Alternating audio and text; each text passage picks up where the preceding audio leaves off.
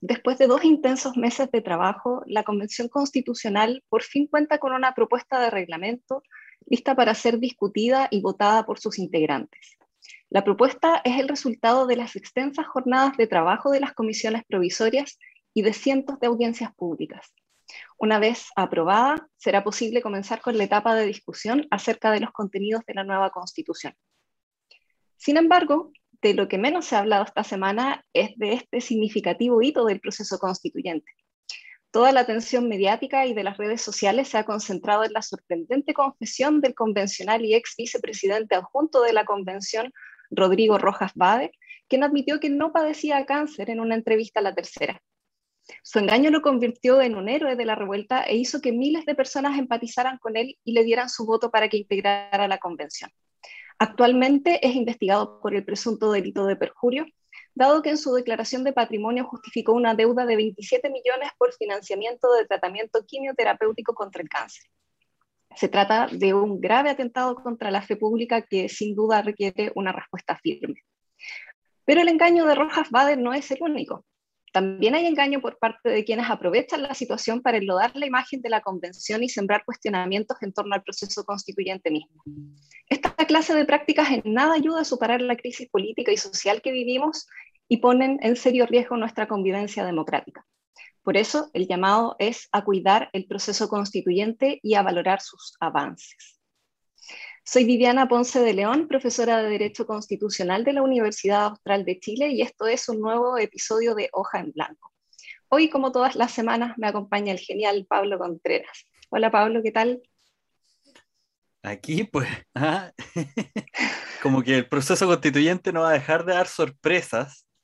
Em, cada vez que terminamos los programas, yo digo, ah, ya, ahora podemos descansar, el viernes pasado dije, bueno, el sábado tendremos cuenta pública descentralizada, eh, quizás sea lo más noticioso y bueno, pasan 24 horas y, realmente no fue lo más noticioso. Así que no sé qué, nos toca la próxima semana, digamos. ¿ah? Es, increíble, yo siento como que nos pasó un, camión constituyente por, por, encima y de hecho tenía, tenía pensado que íbamos a comentar en, detalle y con extensión esta cuenta pública eh, de la convención, que no solo es la primera, sino que además tenía la peculiaridad de ser descentralizada, que era también un, gesto muy, muy interesante, ¿no? que iba en, línea de las expectativas que había puesto la, ciudadanía en el proceso. Pero eh, aparece esta noticia del convencional Rojas Bade, y la verdad es que todos nos olvidamos de la cuenta pública, ¿no? Toda la atención se centró en eso. Eh, un excelente trabajo periodístico em, con un reportaje que, siguieron eh, de cerca, investigaron a, este eh, constituyente, creo, entiendo, por más de dos meses. Y, bueno, la, Convención Constitucional, como, como todo órgano del Estado, en este caso ejerciendo una función representativa, tiene que estar sujeta al escrutinio popular, a, esa revisión exhaustiva de, los medios de comunicación. Y, y aquí, la, eh, más que estar eh, comentando las cosas de la Convención, aquí hay un trabajo periodístico que devela algo que, que sorprendió, y yo creo que sorprendió muchísimo a las y los constituyentes eh, de todos los sectores. ¿ah? Em, hay declaraciones de, constituyentes de derecha, eh, de, izquierda, em, eh, que, todos se vieron sorprendidos, varios destacaban el trato de esta persona, em, pero, pero obviamente es una mentira que es una herida de muerte en la fe pública. Vamos a ver los pasos que se están dando para recuperar, digamos, eh, eh, eh, recuperar la marcha de la convención tras este impasse, después de una, de una declaración de parte de la mesa, como que varios calificaron de tibia, la mesa al día siguiente efectúa una denuncia al Ministerio Público y tal como tú mencionas, se está investigando esto. Entonces hubo en la semana visita de la PDI, eh, hubo citaciones a declarar y, el vicepresidente y la presidenta fueron a declarar el día miércoles. En fin, eh, esto va a estar acompañando el proceso, pero también el proceso eh, sigue su curso. Así es. Y después de la, de la denuncia al Ministerio Público, yo pensé que esta discusión iba a bajar su intensidad un poco y así fue, pero por otra razón, porque ayer se suponía que comenzaba el debate acerca de eh, las disposiciones del reglamento de la convención, pero esa discusión tuvo un inicio sumamente accidentado. Resulta que el secretario de la convención resolvió el día anterior a la convocatoria que habían ciertas disposiciones del reglamento que debían aprobarse con un quórum de dos tercios, en el entendido de que estaban a medio camino entre cuestiones procedimentales propias del reglamento y de contenido, sustantivas, propias de la discusión ya eh, de, fondo. ¿no? Y esto generó una reacción muy fuerte de algunas y algunos convencionales al punto que fue necesario suspender la sesión. En este momento vamos a empezar a discutir en el Pleno por primera vez eh, reglas sobre... Jaime Baza perdiendo un poquito la paciencia, otros resaltando que haya dicho esta no es la forma. Eh, no, efectivamente, es primera vez que se suspende una sesión de la convención ya en marcha, digamos, em, y eh, en temas comunicacionales y en temas de, procedimiento, de cómo proceder, de cómo decidir estas cosas, de quién tiene eh, la última palabra sobre qué cosas dos tercios y qué cosa no lo es. Eh, parte de eso con, ausencia de reglas, con ausencia de reglamento de, votación, es, complejo y eso fue lo que se administró relativamente rápido y fácil, o sea, no fácil, digamos, relativamente rápido y, bien, digamos, em, la, mesa eh, hace una propuesta, la mesa ampliada, digamos, hace una propuesta y esa propuesta es ratificada ampliamente, supera ampliamente los dos tercios eh, por el Pleno de la Convención. El problema es que siempre que, que tiene lugar alguno de estos episodios, eh, nos falta quien aprovecha para deslegitimar la labor de la convención en un momento súper delicado de nuestra historia republicana, tensionando todavía más la frágil confianza, si es que queda alguna, de la ciudadanía en las instituciones. Y para hablar de esto, hoy tenemos a un súper invitado es Octavio del Fávero, abogado y máster en política comparada de la, London, de la London School of Economics y director ejecutivo de la Fundación de eh, Ciudadanía Inteligente. Octavio, ¿estás por ahí? Acá estoy. ¿Qué tal? Muchas gracias por acompañarnos hoy. Hola, muchas gracias a ustedes. Hola Viviana, Pablo, un gusto estar acá, la verdad. Partamos hablando acerca de, cómo este episodio eh, erosiona todavía más la confianza ciudadana en el proceso o potencialmente puede erosionar la, confianza de la ciudadanía en el proceso eh, y qué, impacto en el largo plazo podría tener esta, esta situación del, convencional eh, Rojas Bade. ¿Cómo lo ves tú? A, mi juicio, la, la posibilidad de que este episodio, en principio personal y previo, de hecho, al proceso constituyente formalmente hablando, afecte efectivamente como las percepciones o la confianza de la ciudadanía en la convención depende mucho de lo que haga la convención como cuerpo eh, y cómo se reacciona. Y, de hecho yo creo que esta semana ya han habido señales que creo que son positivas en, el resultado final. En el fondo yo creo que la, la, institución, en este caso la convención, se puede ver comprometido si es que opera de una forma protectora de la falta, en el caso de que en la práctica se empiece a revelar que tener un cargo de autoridad o de representación termina siendo un privilegio, una protección frente a la responsabilidad, más que una posición que te exija un estándar más alto de conducta.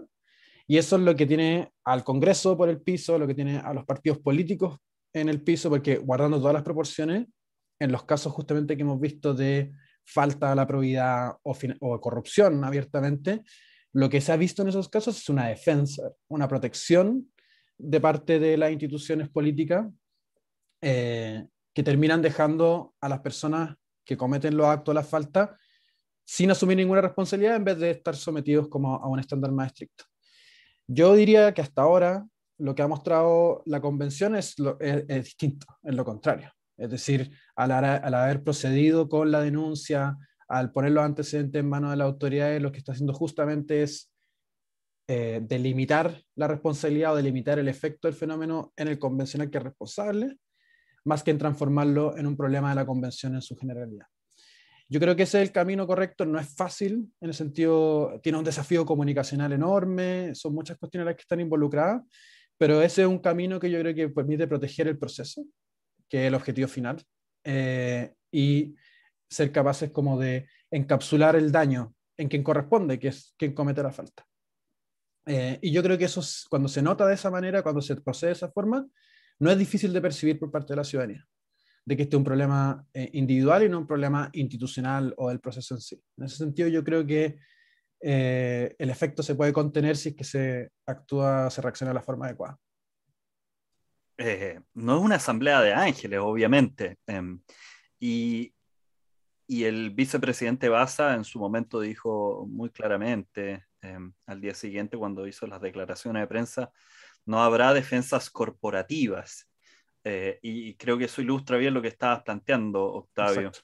Em, pero ¿te parece suficiente la reacción de la mesa directiva de, primero, de, de pedirle, o sea, pedir y aceptar la renuncia como vicepresidente adjunto?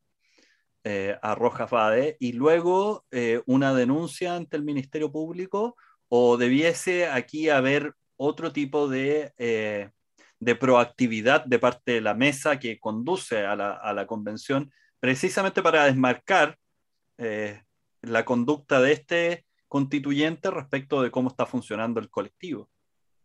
Sí, creo que hace falta también un procedimiento interno, o sea, que más allá de lo que pueda ocurrir en sede penal o en otra instancia o político, desde su colectivo, de hecho, donde también ha habido ¿verdad? un desmarque del colectivo eh, del pueblo constituyente, eh, en el fondo están habiendo consecuencias políticas, podrían haber consecuencias penales, pero tienen que haber consecuencias políticas o desde la, desde la institucionalidad de la convención, o sea, tienen que haber ahí una reacción eh, y al final, teniendo un proceso de investigación, de esclarecimiento de los hechos, y luego de responsabilidad clara por parte del convencional desde la convención también, creo que se configuraría como eh, un resultado positivo que permitiría esa diferenciación.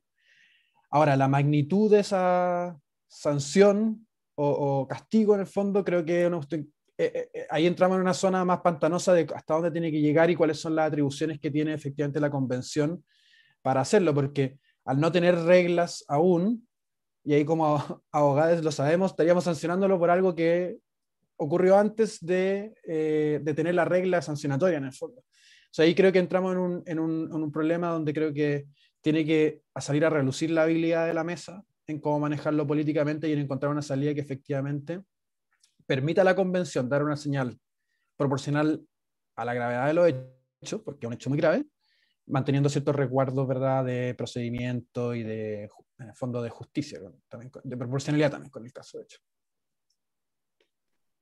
Oye, y a propósito de, eso que, que, tú planteas y de, de, las otras reacciones institucionales que podría tener la convención, se ha suscitado una serie de dudas respecto de, por ejemplo, si un convencional puede o no renunciar unilateralmente a la convención o si eh, puede ser removido de la convención por sus pares y si es que es así, si se requiere algún tipo de autorización por un ente externo o si se requiere un, un quórum especial. ¿Qué, ¿Cuál es tu visión respecto de, ese punto? ¿Cómo crees tú que, que, se debería manejar el tema de la, de la renuncia y de los reemplazos? Sí, ahí yo creo que se, hay una tensión, ¿verdad? Como entre, por un lado, la, resguardar la representatividad democrática. En el fondo hay una legitimidad que, de quienes están ocupando esos espacios que no es personal, sino que es producto de la delegación que hizo la ciudadanía. Y en el caso incluso de los independientes, eh, ahora fue a través de listas. O sea, Rojas Bade fue electo porque su lista recibió votos, no solo él personalmente. Él tuvo, eh, creo que fue el segundo dentro de su lista y con, una alta votación. Entonces tiene una legitimidad personal, pero también desde un colectivo. Entonces, no es fácil simplemente llegar y sacar a alguien. Eh, hay, hay, un, hay una, es una legitimidad y una conexión con la ciudadanía que hay que resguardar. Ahora, efectivamente, también no puede ser que pueda pasar cualquier cosa y este sea un cargo que no tenga, eh, que sea como absolutamente incondicional, ¿verdad? Y que la conducta personal de los de los y las convencionales no, no, importe para nada. En ese sentido, yo creo que eh, efectivamente el reglamento abre una, posibilidad de quizá establecer estándares de remoción, cesación o de renuncia un poquito más amplios de lo que contempla la ley para, los para los y las parlamentarias, que es muy, es, muy excepcional y muy restringido. Em, entonces yo creo que ahí se, se, abre una puerta, ahí está la discusión enorme si es que eso algo que puede hacer la convención por sí mismo o requeriría una reforma constitucional. Da la impresión de que sí, de que se necesitaría que el Congreso también intervenga de alguna manera. Y, y ahí también se hable como algo, un flanco también complejo, es decir, hasta cuándo vamos a estar pidiendo al Congreso y qué va a pedir como el Congreso a cambio también de cada una de estas reformas o ajustes que efectivamente el proceso va a requerir, sí o sí. Eh, yo creo que ahí se abre un punto. Y lo otro también está el tema del reemplazo. O sea, hoy día tampoco tenemos un sistema para reemplazar a, las personas electas desde la, como independientes. Pero eso es porque en las elecciones parlamentarias no existía tampoco la figura de las listas de independientes.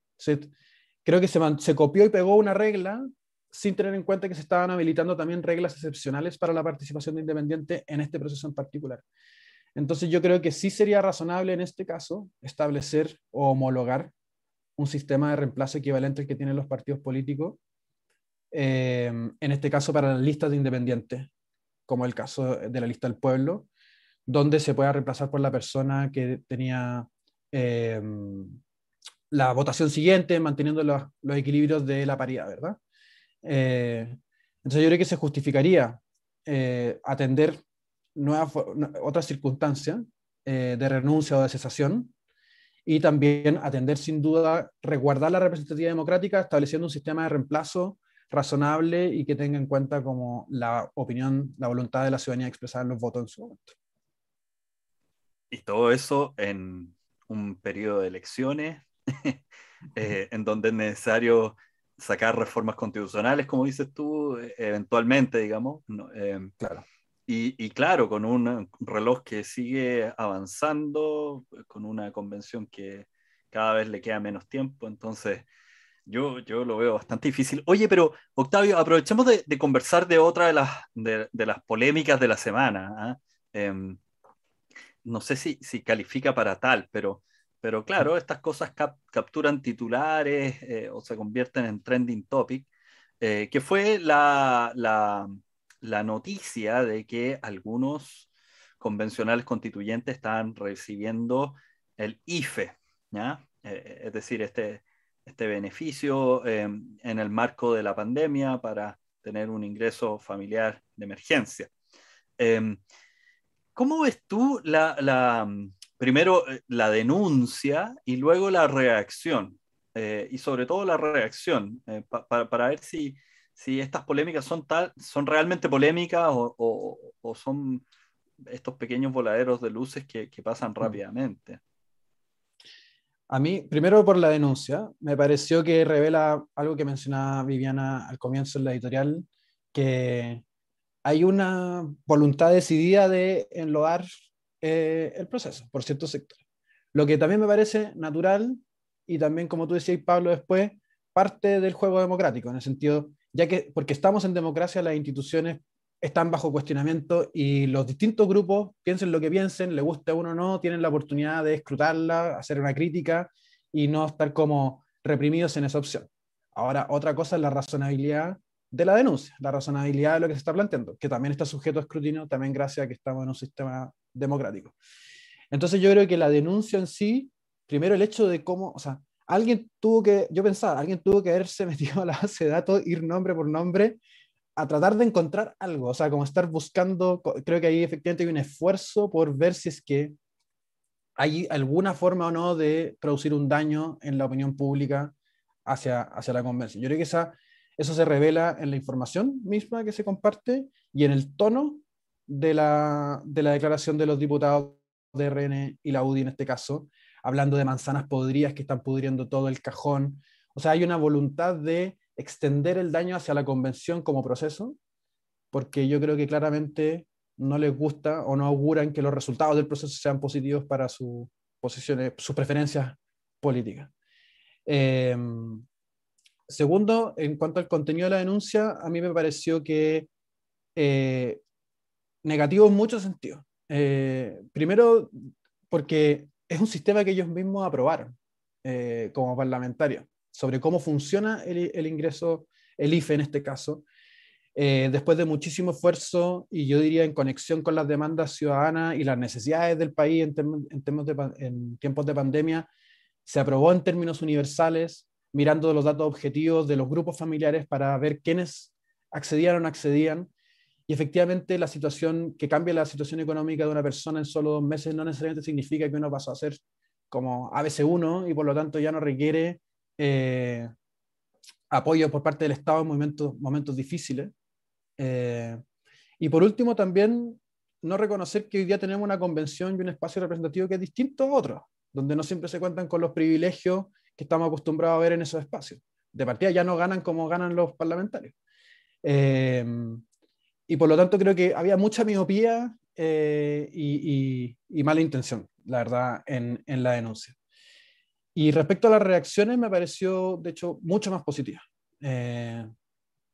primero por las, primero por las personas denunciadas, yo veo que hubo un tono de reivindicación, de primero de la ayuda estatal, de que como personas pueden ser personas comunes y corrientes, más allá del cargo que ostentan hoy día, pueden ser beneficiarios de esta ayuda, eso no es ninguna vergüenza, no es ningún abuso, sino que es un derecho. Eh, y segundo, incluso de parte de la derecha. O sea, a mí sinceramente me llamó la atención eh, el tweet los, o varios tweets de la convencional Cubillos eh, contradiciendo a parlamentarios que están denunciando, tratando de aclarar los hechos, poner paños fríos. Y yo creo que habla un poco de, de un ambiente quizá al interior de la convención que es mucho más positivo y colaborativo de lo que se podría pensar por las noticias que recibimos, como decía Viviana al comienzo. Y yo creo que además, finalmente, los resultados lo demuestran. O sea, el hecho de que igual a dos meses estemos con un reglamento eh, que pueda ser sometido a discusión. Ayer efectivamente hubo mucha polémica, pero también, como decía Pablo, al final del día teníamos una solución prácticamente unánime de cómo proceder. Habla de que efectivamente hay dificultades, la convención está procesando deuda histórica y generando una práctica nueva de política al mismo tiempo, y a pesar de eso se ve que los resultados llegan y eso habla, creo yo, de la buena voluntad que hay al interior de la, de la convención. Así que me pareció buena noticia.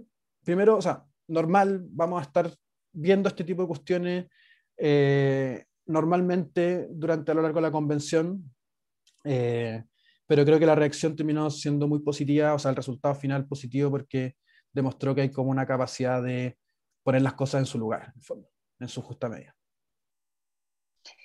Yo quisiera salirme un poco del área de las polémicas y, plantear una cuestión con una mirada más, más prospectiva. ¿en qué situación quedan eh, a, tu juicio las candidaturas independientes frente, frente a todo esto? Porque estas candidaturas eh, emergieron como, como un actor clave ¿no? en, las elecciones para la integración de la convención, pero luego hemos visto, eh, sobre todo en el caso de la, de la ex lista del pueblo, cómo se fue desintegrando. Y ahora tenemos esta, esta gran polémica que conduce todavía más a la erosión de la imagen de, como virtuosa de las candidaturas independientes. ¿Crees tú que eh, e, es así o es algo específico con esa lista o, no sé, ¿qué, ¿cuál es tu impresión al respecto? Mi impresión, y hace tiempo la verdad, es que mm, lo que pretendemos o creemos que se puede solucionar a través de la independencia eh, no realmente se soluciona a través de ello. O sea, en el fondo lo que estamos, estamos poniendo esperanzas en que la independencia va a resolver una serie de malas prácticas, eh, problemas de representatividad, de la forma de hacer política eh, respecto a cómo lo hacen los partidos políticos, que en verdad no, no es tal. O sea, ahí no está la solución a eso. y lo que ha demostrado un poco lo que ha pasado los últimos meses, semanas, con la lista del pueblo en la cuestión presidencial y también en la convención, diría en menos medida, pero también en la convención, es que ha demostrado eso. O sea, la categoría de independiente no necesariamente resuelve eh, en los problemas de malas prácticas eh, que estamos observando ya hace varios años en la política en Chile. Y también creo que es importante decir, por lo tanto, si ahí no está el punto, vamos a encontrar gente buena o mala en la independencia y también encontramos gente buena o mala en la militancia. También la militancia no es una condena a hacer mala política. Eh, y yo creo que eso nos permite profundizar un poco más en el verdadero problema que tenemos, que es respecto, diría yo, a elementos de representatividad, es decir, quiénes acceden a los cargos, cómo ah, oxigenamos la política con más miradas, con mayor diversidad, eh, con mayor permeabilidad territorial y contacto con la ciudadanía, que es el elemento como que muchas encuestas y estudios demuestran que es esa conexión lo más fundamental para las percepciones de la ciudadanía respecto a quién debería o no debería ser representante. Eh, y por otro lado, tener controles, tener escrutinios que nos permitan evitar episodios de corrupción, de malas prácticas y de, en general, cuestiones que van erosionando la confianza o la dignidad, en el fondo, del cargo y asegurarnos que trabajen por el interés público y no por el interés eh, particular. Eso pasa porque pensemos la práctica política de una forma distinta, que pensemos a los partidos de una forma distinta como lo hemos hecho hasta ahora, que en los casos que sea posible también pensemos en regulaciones que permitan profundizar en eso. Em, solo recordar que recién en el 2016 se aprobaron las reformas de partidos políticos que, que estamos por ver todavía sus resultados en cuanto a la práctica política, en términos de que recién ahora existen reglas de democracia interna, es decir, que necesariamente y por, obligación, ¿verdad? Las directivas, candidaturas tengan que ser elegidas por la militancia. Eso antes no era necesariamente así, algunos partidos lo hacían, otros no.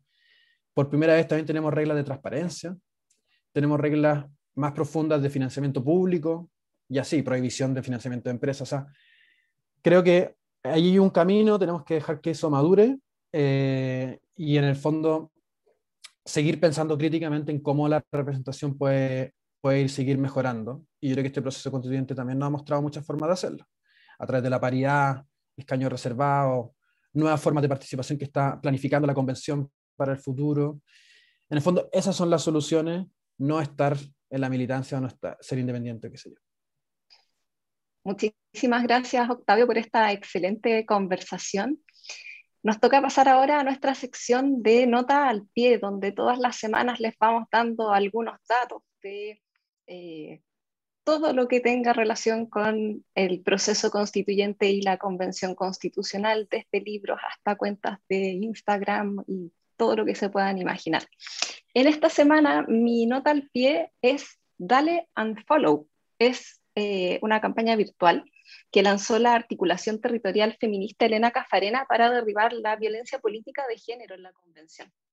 El propósito de esta campaña es visibilizar el hostigamiento y las distintas expresiones de violencia en las redes sociales, eh, de la cual las mujeres y las disidencias sexogenéricas suelen ser las más afectadas, sobre todo cuando se desempeñan como activistas, eh, periodistas, eh, y en general las mujeres en los espacios públicos y políticos.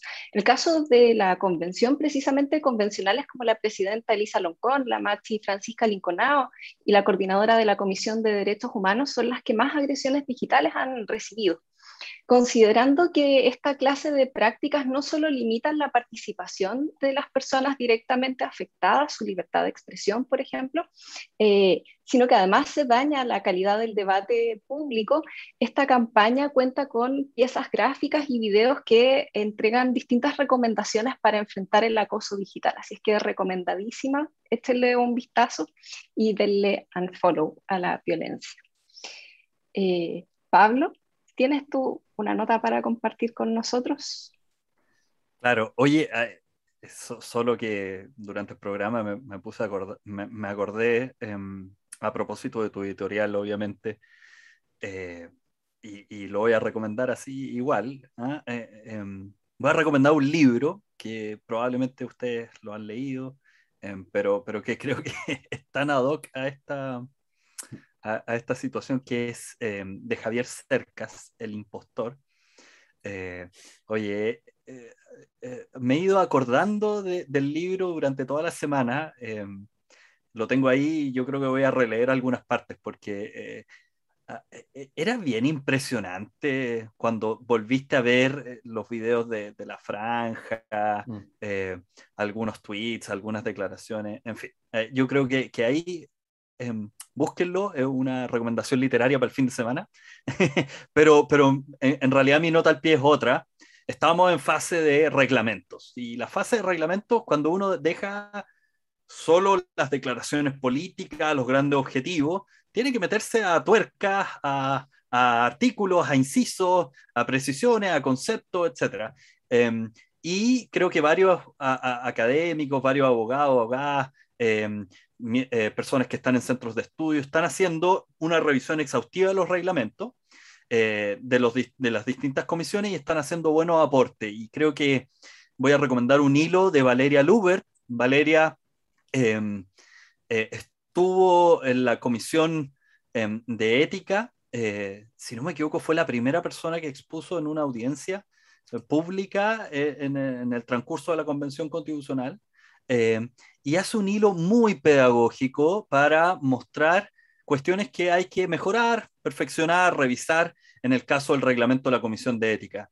Eh, y varios de estos casos eh, lo hemos ido conversando. Bueno, Valeria estuvo acá eh, en el programa, lo conversábamos la semana pasada con María Jaraquemada, pero es bien interesante este hilo porque va punto por punto diciendo, miren, esto falta, por ejemplo, em, en, en, el caso de los conflictos, conflictos de intereses por relaciones de parentesco, dice, hay que especificar hasta qué grado. Eh, padre, madre, hijo, hermano, o también primo, o el famoso primo en segundo grado, que todos los abogados sabemos que no es en segundo grado, pero eh, en fin, eh, este tipo de tonteras, que, que, ahora yo lo pongo en, forma de broma, son, son detalles técnicos muy relevantes que, que pueden ser arreglados, mejorados, perfeccionados en este momento, y el hilo de Valeria es clarísimo con algunas de las propuestas. Yo no, no digo que, que, hay que tomarlas todas, pero a mí me parece muy, muy bueno em, eh, eh, como aporte a la discusión. Excelente y súper útil además. La nota al pie de, de esta semana. Y Octavio, finalmente, pero no por eso menos importante, eh, que nos tiene una recomendación que nos ha generado muchísimo entusiasmo. Cuéntanos de qué se trata. Sí, y muchísimas gracias por el espacio de poder compartirlo acá también yo les quería contar de una iniciativa que estamos impulsando desde Ciudadanía Inteligente junto con el colectivo Constituyo, eh, FEST Chile y la Iniciativa Global por los Derechos Sociales, que se llama la constitución es nuestra.cl, una página web que lo que busca es conectar el trabajo eh, de la convención, de los y las convencionales, con propuestas de la ciudadanía y la sociedad civil.